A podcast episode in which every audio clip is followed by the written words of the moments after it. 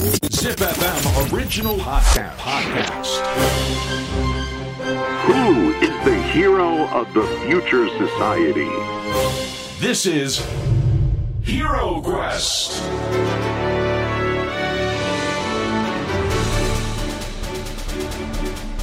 ポッドキャストナビゲーター杉原兄です小林玲奈です ZIPFM オリジナルポッドキャストヒーロークエストこのプログラムは社会の課題を解決し豊かな未来をデザインするヒーローを探す聞く冒険プログラムです。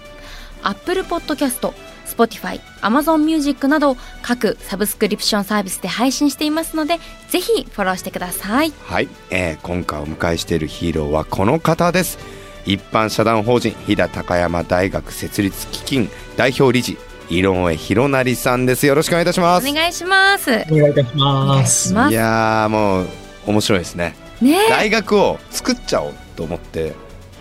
動いてる人面白くないですか？そうなんです。ちょっと改めて井上さんは2026年に岐阜県飛騨市で開校を目指す新しい大学 Co-Innovation University。井上さんこの大学の設立に向けて冒険を続ける Education Quest のヒーローでございます。よろしくお願いしおます。願いいたします。ます。ちょっともう井上さんもう聞きたいことたくさんあってまずこ Co-Innovation University はまあね前回の放送聞いていただけたら分かりますがまあ共創をもね、うん。やりながらこの点と点をちゃんと横断させながらちゃんとつなげていく。要は面にしていっていろんなものを社会課題を解決していくとそれを大学の時からやっていきましょうみたいなところはすごく僕共感してるんですけども何よりも僕が一番聞きたいのは宮大工のところなんですよ。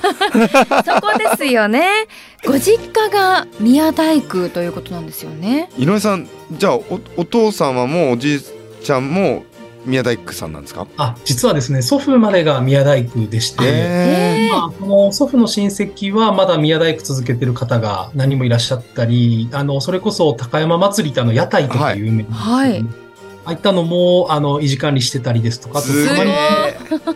あの、あとそれこそあの、祇園祭りの屋台ですとか、い。うのの修繕なんかも親戚ちょっとやってたりっていうような、あの、家系とですね、実は祖父はもうこれでは食べていけないんじゃないかと思ったようでして、宮大工で修行してる中から建築で独立をしまして、ですので、あの、グループとして木材なんかはすごく使う文化がありまして、林業ですとかう、ん。製材ですとか、そういった大工技術を残しながら建築の方に応用しようというようなグループで、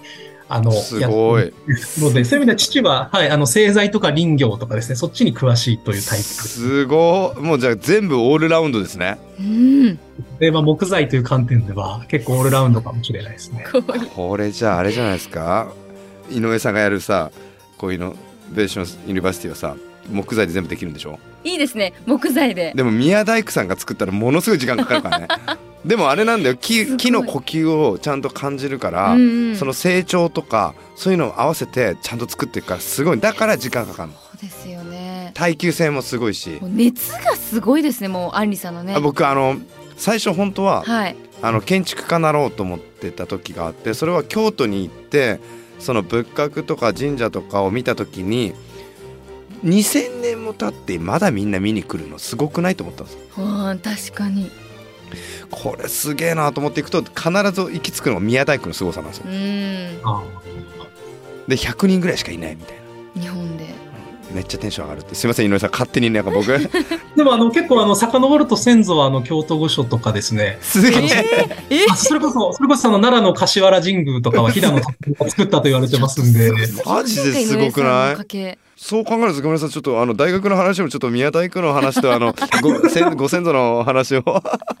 聞きたくなっちゃいますけども。でも井上さん自身はあれですもんね。京都大学で、で研究テーマは何をされてたんですか？私はあの、自然エネルギーといいますか、エネルギーも含めた、うん。特に自然資本と呼ばれている自然系のものに対する資本に対しての、まあ、いわゆるこうファイナンスって言うとあれなんですけれども、うんどういう形でそのお金がついて、やっぱはい。り社会準備するかみたいなことが一番のテーマでして、まあ、自分自身の専攻は一番ファイナンスだというふうにあの認識はしてるんですが、今博士論文もちょうどそれで書いてます。おおでもあれひあれですもんね。岐阜って言ったらやはり水の水力とかがやはりかなりすごいですよね。今もう本当世間を本当にぎわかしてるというかそういい意味でですけども、あその各地方自治体がその市民町民だったりその住んでる方たちだけでみんなでお金を出し合ってで水力発電するとか糸代とかいろいろあるじゃないですか。なんか何なんですかねこの岐阜のそそういう考えってなんか地域性があるんですかね？そうですね。まあ、ただ、あの、本当に再生可能エネルギーという観点だけでいきますと、いろんな開発の形がありまして、はいあの、特にこう、私も研究でやってるんですが、こう、あの、外から来た方が作って、まあ、特に東京の資本の方が作って、うん。東京に利益を持っていくみたいなケースにいわゆる外部主導型とかって言われてるモデル。まあ、まさに杉谷さんおっしゃったような、本当に地域で、自分たちで地域が主導して作るような発電所の形態まで様々ありまして、そういう意味では岐阜はそういった、あの、地域を巻き込んで主導して作るみたいなことに対して、行政さんもそういうようなところに対して前向きだったりですとか、うんそういったことを始められる土壌みたいなことは、あの、すごく整っている気がしますね。ですよねははい。うんはい。本当水力資源自体が、あの、すごく多くある地域ですので、まあ、非常にそういうものを活かすとですね、まあ、今まで、まあ、私自身が、あの、水力に取り組んだ理由は山の価値を上げたいという、まあ、飛騨は、うんあの、森林面積が90何パーセントあるんですが、実は飛騨って宮大工とか有名なんですけども、外国の木を多くの方が使ってるんですね。まあ、いわゆる外材をはい。使っていて、すごく社会矛盾があるというかですね、うん。日本一広い自治体で資源がある地域なのに、外国の木を使うみたいなことに対して、ま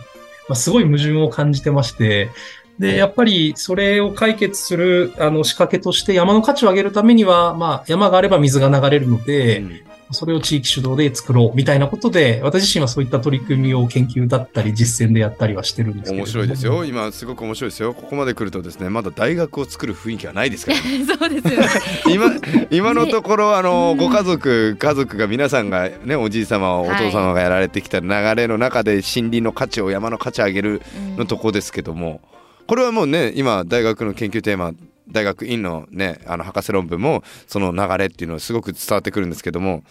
えっ、とどどうして大学になるんですか？いやそこ気になります。あ私の場合、順番がもともと、あの、一番最初に大学を作りたいとずっと思っていて、で、そこで大学の先生にどうやったら作れるんですかって、あの、担当教科の先生に聞いたらですね、まあ、井上くん、まずは分かったから地域でビジネスをやってみろと言われまして、はい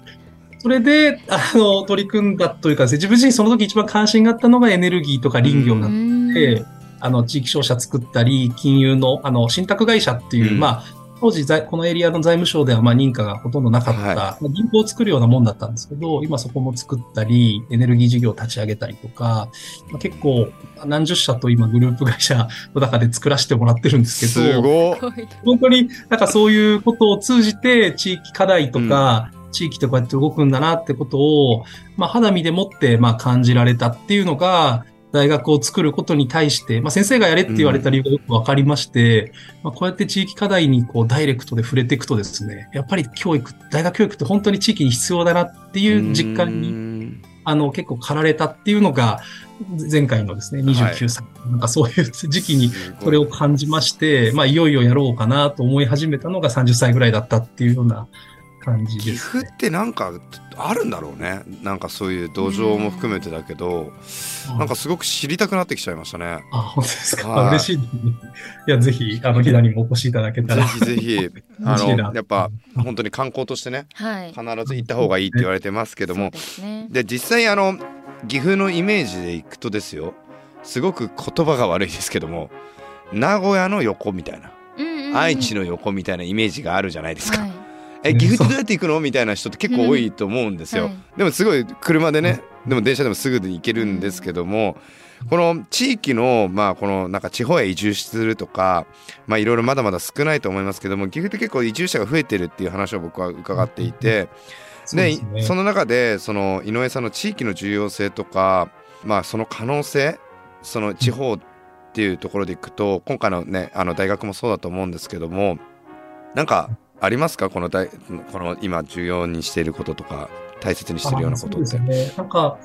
もともとこれまでの大きなパラダイムでいきますと、地方と都市っていう関係が、うんまあ、すごくこれまで議論されてきておりました。例えば今まさにおっしゃった名古屋とはいこの日みたいなのを含めて、地方と都市みたいな文脈で、こういうローカルのことを語られること多かったと思うんですが、やっぱり私最近それを地域っていう形で、全部、そこも含め、全部全てがもう、あの、地域なんだっていうふうにですね、整理ができると、名古屋であっても、飛騨であっても、同じ立ち位置にあるんじゃないかなと最近は思っています。まさにその飛騨が、地元の市長がよくおっしゃってるんですが、飛騨市はですね、課題の先進地なんだっていうことをよくおっしゃるんですね。まあ、つまり、今多分いろんな地域がこれから直面して課題を、まあ、真っ先に今直面していまして、最後これは東京とか名古屋とか、まさにいわゆる都市においても同じことが起きるから、先にこっちで課題解決することが後につながるんだと。まあ、みたいな、ただその地域思想っていうのがこれからすごく大事だなと思うと、そういう意味では全てやっぱお互いに学び合ったりとかっていうことって、うん、今、コアユでも全国13地域、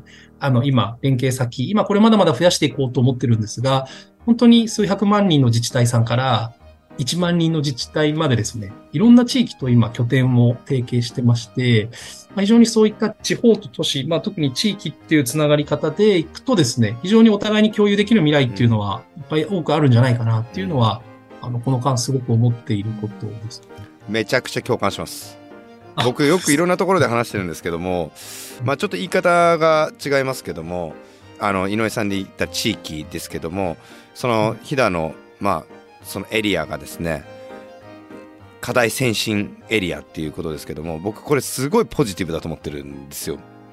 要はさまざまな課題を解決すればそこで生まれたテクノロジーアイデアやサービスっていうのは必ず東京や名古屋欲しがるわけですよ。うん、ああそうですね。でこれを東京とか名古屋とかその政令指定都市大きなビッグシティでやろうとするともう大変なんですよね。課題解決っていうかもういろんなものの調整がひどく大変なので。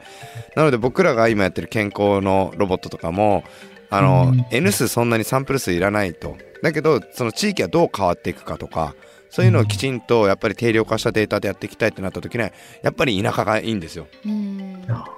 なんか課題をたくさん持ってるとこで緊急性がねもう直面してるところってね早いんですよあの話が。そうですね。ですよね。それはすごくあると思いますね。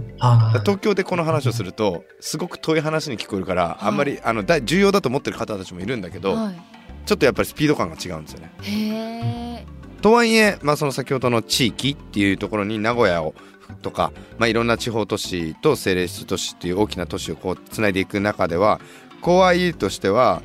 この今現時点でいくと本校がまあ岐阜にあって名古屋との関係性とかどういうふうな関係を築いていくみたいなのっていうのはなんかイメージされることあるんですか？そうですね。やはり今名古屋に立地されてらっしゃる企業さんなんかからも非常にコアユーとの連携のお話なんかもやはり多くいただく機会が本当にすごくこう急増してるって言うとあれですけれども、多くございまして、やっぱり今まさに津屋さんおっしゃったような、そういったこう、今までの都市地方みたいなトレンドから、やっぱりもうすべて地域というような視点で、一緒になってそういうことを解決していくときに、うん、やはりその名古屋の、まあ、企業さんだったりとか、その名古屋という地域にもですね、今、どう関われるかみたいなこともちょっと考えたりしてるところもあるんですけれども、うん、非常に、ある種、あの、同じ目線でっていうとあれなんですが、そういった地域課題を一緒に見つめ合っていく中ではですね、いろんな知見だったり、いろんなものが名古屋特に集まってますので、うん、まあそういったコミュニティの中でご一緒させていただけることはですね、コアユにとってもすごくまあ意義があることなのかなっていうふうに思いながら、まあ一緒にお取り組みさせていただいたりっていうことはしたりしておりますね。あ最近なんかね、こう面白い方たちが大学を作るっていうのが、大学とか高専を作るっていうのがちょっと最近トレンドじゃないですけどは流行って流行るって言い方もあれですけども、はい、始まってきてる中でこれはもう既存の大学結構戦々恐々としてるんじゃないかなと思うんですよね。要は本当に大きなキャンパスを持って研究室を持ってっていう本当にこれすんごい言い方悪いですけどそんなにいらないだろう大学って僕は思ってるんですよね。うん、そんなに、はい、だって全員が行く必要もないわけなんで、うん、でもそこにちゃんと特色を持ってきちんとコンセプトパーパスを持ってやっていくっていうのがより洗練されたものが求められていく気がするんですよ。はい、偏差値いくらだからとかっていう、うんまあ、レピュテーションとかブランディングとかっていうのはもちろんついてくるでしょうしまだまだ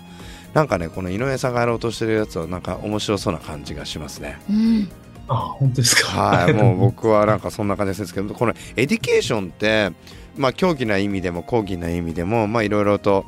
あると思うんですけども、その井上さんが今思うこの教育ってどういう現在地があって、これどう変化していくと思いますか、なんか今後。そうですね。まあ、本当に、まあ、普段やってる私ビジネスなんかですと、森林なんかですとですね、やっぱ50年の周期でうんサイクルが起きていて、その中で収益を出したりとかっていうことを考える産業だなと思ったり、エネルギー、小水力なんかもそういう意味では50年とかってスパンなんですが、教育に携わってみて強く感じるのは、もっと長いなってことを感じてまして、うんやっぱり教育のトレンドってやっぱ100年サイクルじゃないかなって最近すごく感じています。あの、例えば京都大学でも1900年とかですね、まあ、あの辺にいろんな大学ってどんどんどんどんできてると思うんですが、やっぱり今100年間この日本の産業を支えてきた、まあ、この高度経済成長に合わせてですね、あの、同じような人材がしっかり大企業で働くようなトレンドを支える教育のあり方から、本当にこう一人一人の子っていうものを見つめ、まあ、この多様性で複雑でかつ全く先が読めない社会にまあ順応していけられる人材を教育というものがどういうふうに応えていくかっていうのが、まあこれ100年トレンドで見たときに、まあ、これだけやっぱ文化とかいろんなこと言われてる中で、まあものすごくまあ難しい時代の教育が今求められてるんじゃないかなっていうのを個人的には感じています。まあ、まさにそういった不確実なまさにこう、ボラテリティがすごく大きい、変動性が大きい社会にあって、あの、まあ、本当にコロナなんかその代表例だとは思うんですけれども、そういった中におけるこの教育っていうものは、まあ、本当に、あの、これから大きく変革せざるを得ないうんというとあれなんですけれども、これまでの形から、まあ、変わらなきゃいけないんだろうなと思うと、まあ、今本当にちょうどいいこの100年目のうん。節目の時期ぐらいにいろんなものが来てるんじゃないかなと、教育に関わらずですね、いろんなもの来てるような気はしてるんですが、その中でも特にこの一番サイクルが長い教育っていうところにおいてもですね、そういうものがあると思うので、まあ今こうやって設立をしようと思える、まあ動機にもそれはなってるんですけれども、まあそういった観点があの結構教育っていう点ではあのうん思うところですかね。はい。そうですよねだってうん結局なんだかんだ言いながら北欧の教育はって言うけどみんな一緒に学んでてすごいんだよとか小学生と中学生があっていやそれ日本寺子屋やったよっつってね だからこのアップデートのこの繰り返しだと僕は思っているのでいいところを吸い上げていくってことですよね。そうですね。時代と合わせてっていうことかなと思ね。ですあのうん今ねあの目の前にいるあの小林玲奈ちゃんがなんですけどもあの勉強したくてしょうがないみたいなんで あの早くですね 学びたい欲があの学びたい。すごいです2026年に設立できたら。はい。でも、飛騨行きたいなと思いました。あでもあれですよ。13拠点ある可能性があるんで。そっか。でもダメですよ。1年目はまず、うん。そっち、岐阜に通って、2そう。で綺。麗な美味しい水で炊くはい。ご飯めっちゃ美味しいよそうですよね。うんしかも、飛騨牛もありますし、飛騨牛美味しいですよ 他なんか美味しいものありますか？ラーメンもじゃない？ララーメンそも、ですね。高山ラーメンもありますね。高山ラーメンありますもんね。お腹減ってきましたね そういうことも含めてすごい素敵な 場所ですよね。あの世界の教育も結構大きく変わってきてると思うんですけども、うんあのそのスタンフォードもあのちょっとモデルケースにされているということなんですがやっぱりスタンフォードみたいな感じで始まっていきますかねなんか最近だと京都大学もそうですし東大もそうですし慶応とかもベンチャーですよね。本質的なあの大学から始まるベンチャーっていう意味をちゃんと持ってるものとしてのベンチャーですけどもがにいくら投資してるかとかっていうの結構可視化され始めたじゃないですか。うん。だからなんかそういうような感じでちょっと一気に僕はなんか変わってきてるなっていう心象があるので怖い言うでもなんかすごく面白いことが生まれたらいいなっていうあ、ありがとうございます。なんか、本当にコア U では、まさにこの地域っていう場所をフィールドにしますので、やっぱりこう、地域を支える4つの、あの、関係者があるかなと常に思ってて、まあまさに今、あの、せいやさんおっしゃった企業創業みたいなのも重要な役割だと思うんですが、もう一つが事業承継というような形で、やっぱり今地域でも後継ぎさんとかですね、すね。いろんなことが問題になっていて、そういった支えるプレイヤーだったりですとか、あとは行政と政治っていうのも、ローカルになればなるほどすごく距離が近いので、自治体さんとか政治っていうところも重要かな。例えばそれを取り巻く地域の企業さんみたいなところのプレイヤーの皆さんも、あの、本当に今生き残りをかけていろんなチャレンジをされてらっしゃる方が多くいらっしゃるので、本当にそういう多様なステークホルダーの方と、やっぱこうイノベーションしていくというようなことが、のその中核にこのコア U がうん。入っていく。先ほどスタンオートさんのお話ありましたが、スタンオートさんが最初やられたところってまさにそこじゃないかなと思ってまして、多様な方を取りまとめて、フィールドをしっかり作り上げて、利害関係を調整して、新しいイノベーション、まあ、当時は企業誘致から始まったという認識ではあるんですが、まあ、私たちの場合はもっとそれをですね、いろんなものをつなぎ合わせながら、やっぱり新しいコンソーシアム、まあ、産学間連携の本格的なその社会実装まで含めた取り組みなんかも、ちょっと意識をしていきたいなと思ってまし面て、学生が学ぶ循環も含めてですね、結構いろいろと面白そうだなとは思ってるんですけど、だからあれですよね先ほどの事業承継とかの流れでいくと後継ぎとか考えていけばもう僕も会社をいくつかやってるんですけども自分の身内じゃなきゃいけないっていう考え方は一切ないので、なんならそのグループ会社化しちゃってでみんなでそれをあのちゃんとその拡張しながら保管し合いながらやっていくと結局なんかすごいことが起きるよなと思うんですよ。特に地域とかで後継ぎがいなければその10社ぐらいで一緒にやっちゃうみたいな考え方って今後の新しい流れだなと思う。製造業今始まってますよね。製造業の中では。ね廃業しそうなところがあのみんなで買収し合って買収っていうか M&A して。でもなんかその対立的 M&A ではなくて有効的な M&A をし繰り返していくと気がついたら数億円ぐらいのレベルの企業だったのが数百億円ぐらいになるんですよ1年で。ええ。なんで集まるんで。そうなんです50 社ぐらい集まるとみんなの売り上げ上がるんで。だからそれも一つの競争かなと思ってるのであのぜひ井上さんあの僕らもあの高山の方に行きますので飛騨の方に。あ。